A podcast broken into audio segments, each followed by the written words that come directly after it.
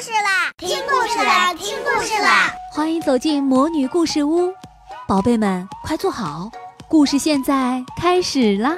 魔女故事屋，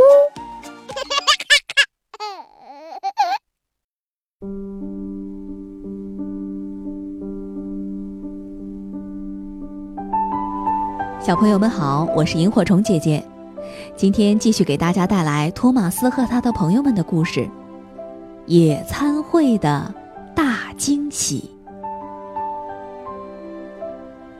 多多岛的春天，鸟语花香，风景如画。一个周末的清晨，胖总管来到提毛司机房看望小火车。胖总管说：“明天我决定送给孩子们一场意外惊喜。”中午我会带他们去野餐，在那之前，你们要把游乐场和马戏团表演准备好。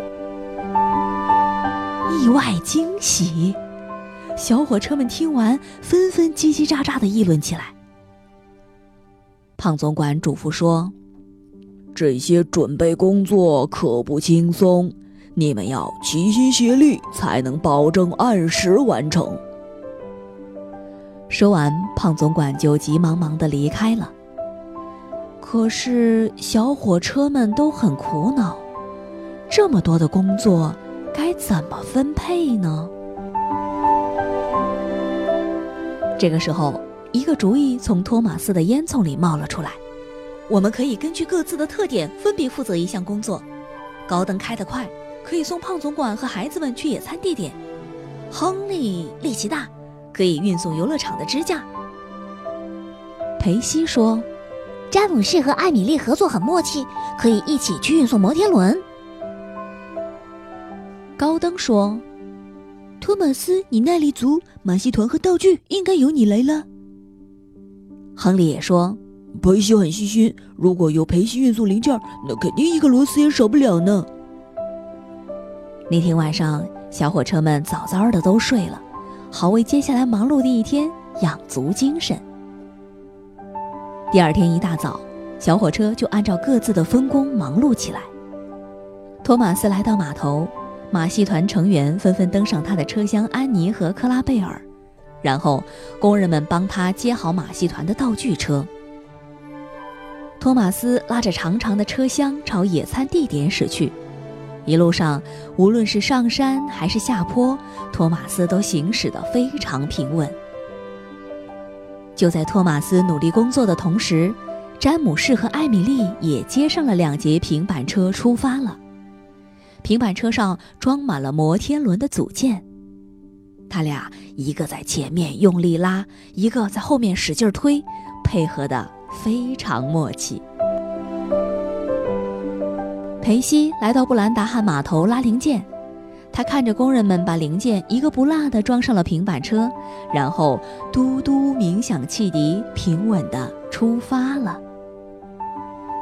亨利的货车上装满了搭建摩天轮用的支架和工具，即使路过他最喜爱的森林，他也没有停留片刻。呜呜。高登带着胖总管一家和孩子们朝野餐地点开去。半路上，高登遇到托马斯，他嘱咐道：“别急，托马斯，你要平稳的开，一会儿见。”中午之前，小火车把所有的工作都完成了，一切准备就绪。他们笑嘻嘻地等待着野餐会的开始。哈特太太为孩子们准备了丰盛的午餐，蛋糕、热狗。三明治，每一样都美味极了。孩子们迫不及待地围坐在一起，享用这些诱人的美食。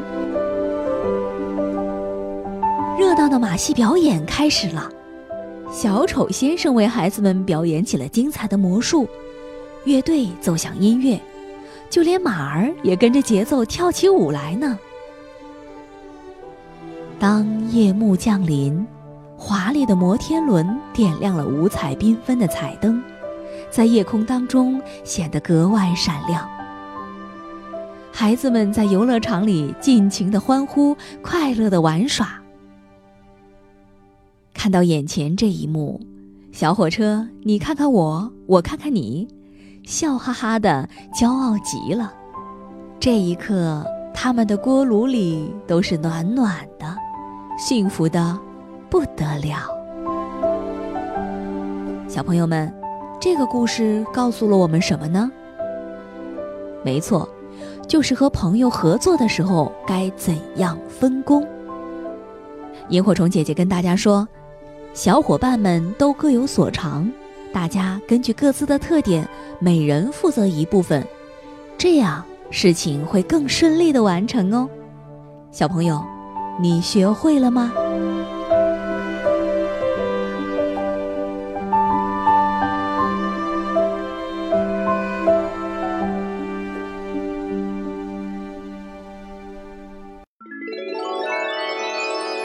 亲爱的小宝贝们，今天的故事就讲到这儿了。想听更多的好故事，欢迎你在微信公众号上搜索“魔女故事屋”，加关注来和我们做朋友。这里有更多的好故事等着你哦。我们下期再见。